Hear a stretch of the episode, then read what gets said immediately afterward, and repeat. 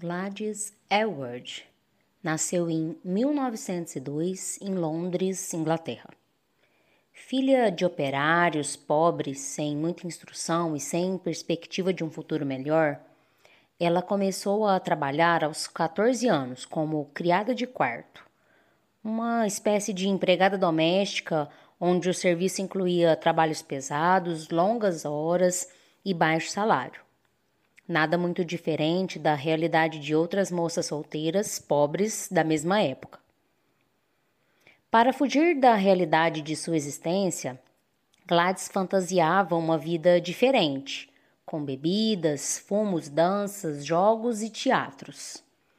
Nessa combinação de fantasia e realidade, Gladys atravessou seus 20 anos e quase teria atravessado também os 30 se não fosse por uma mudança significativa em sua vida, uma transformação espiritual. Embora houvesse frequentado a igreja esporadicamente, apenas quando foi confrontada por um estranho, ela fez sua profissão de fé. A vida de Gladys mudou com sua conversão. Ela começou a sonhar com abraçar a carreira de missionária no exterior.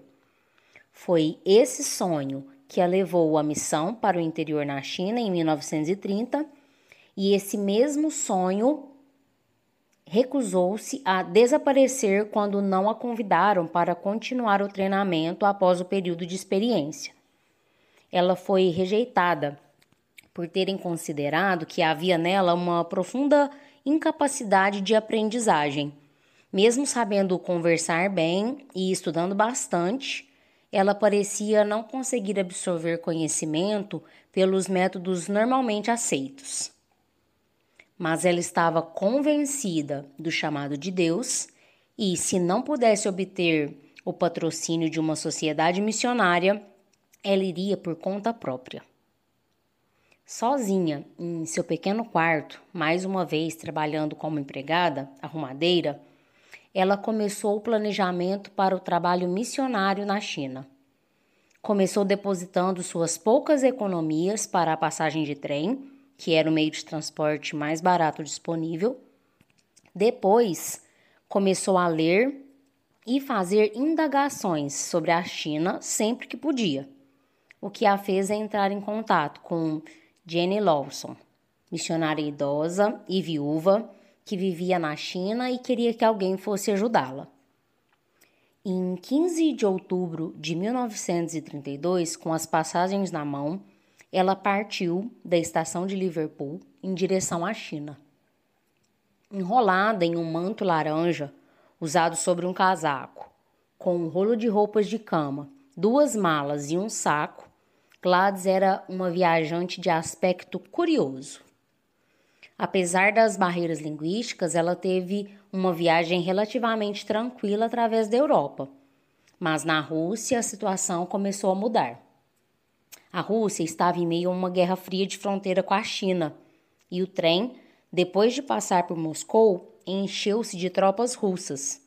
Em cada parada, a validade de suas passagens e passaporte eram colocados em dúvida.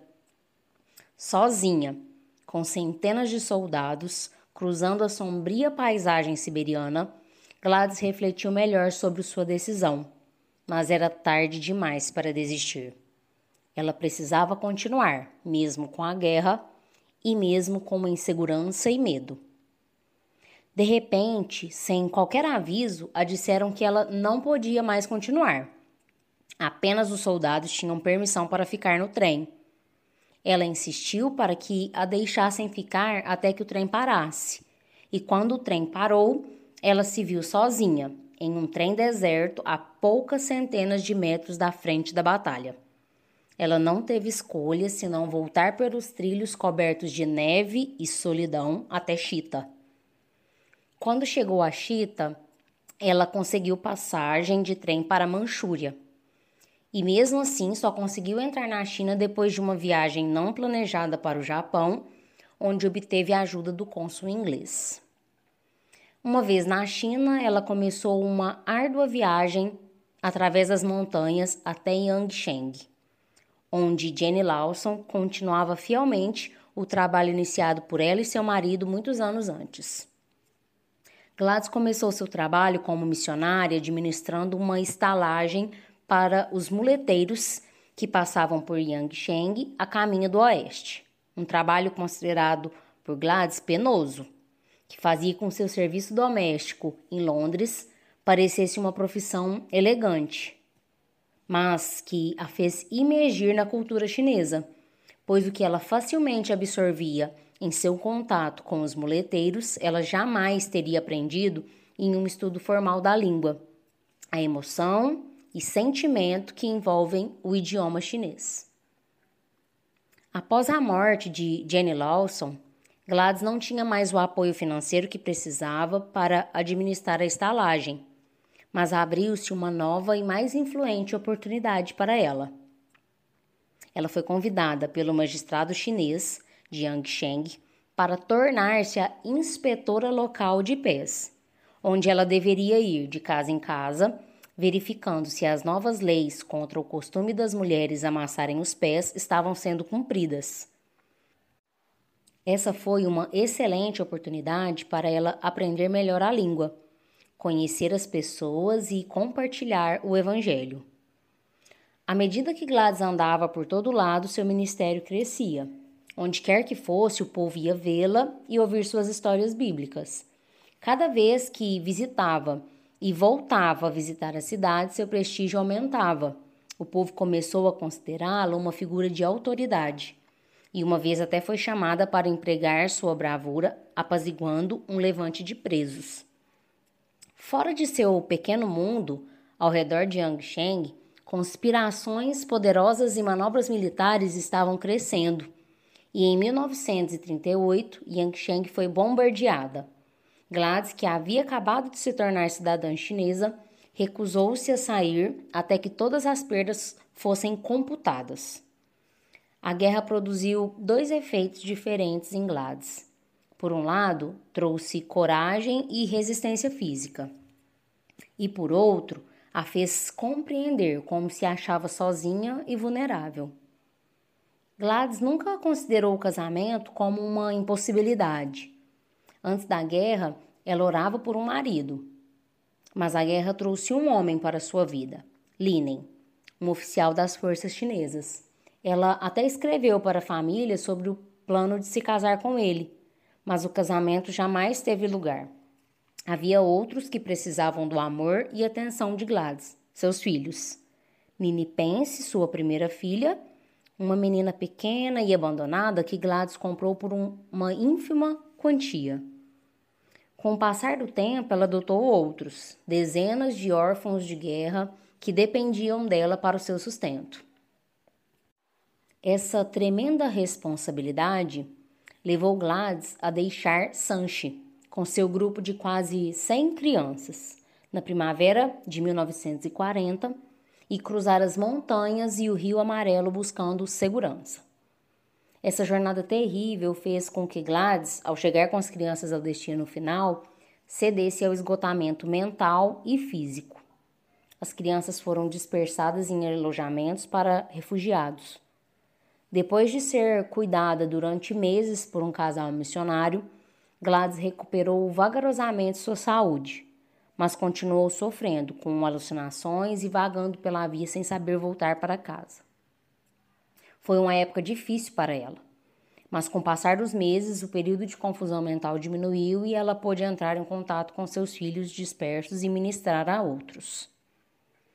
Em 1940, depois de quase 20 anos na China, Gladys foi persuadida a fazer uma visita à sua pátria. Durante essa licença, a mulher humilde da China conquistou o coração do povo inglês. Gladys estava pouco à vontade na cultura ocidental e preferia ter permanecido despercebida, mas sua mãe tinha outros planos para ela. Nos anos que se seguiram, uma biografia popular, um filme e um programa na BBC de Londres tornaram Gladys uma celebridade.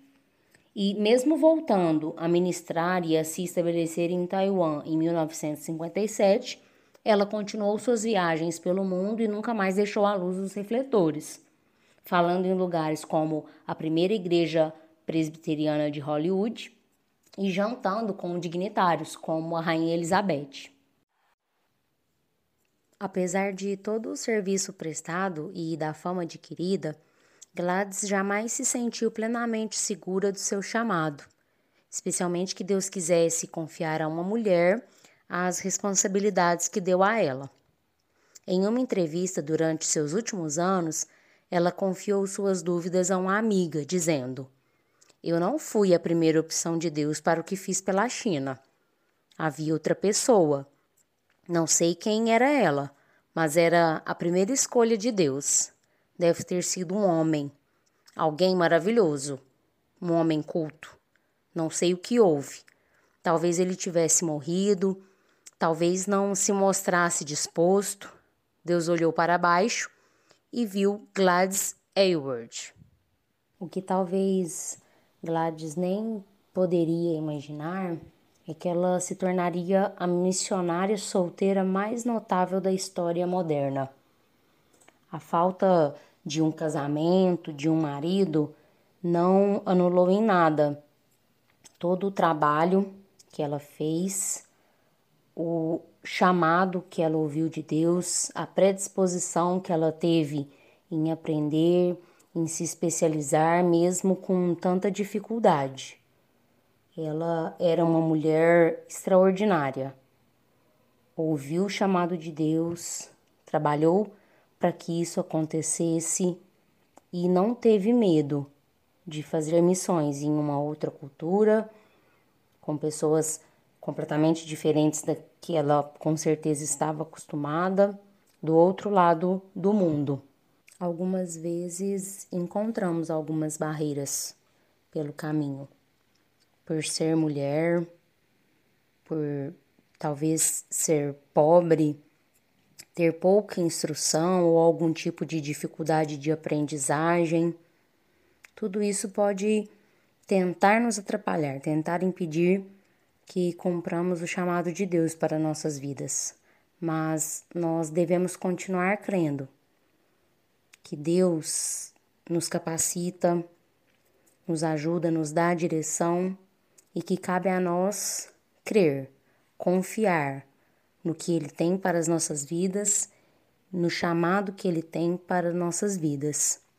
Que nada nos impeça de cumprir o ID de Deus para o mundo, que nada nos impeça de ser luz e sal, que nada nos impeça de proclamar o Evangelho, que a Gladys continue sendo um exemplo para que nós, mulheres, continuemos fortes e determinadas a cumprir o chamado que Deus tem para nossas vidas.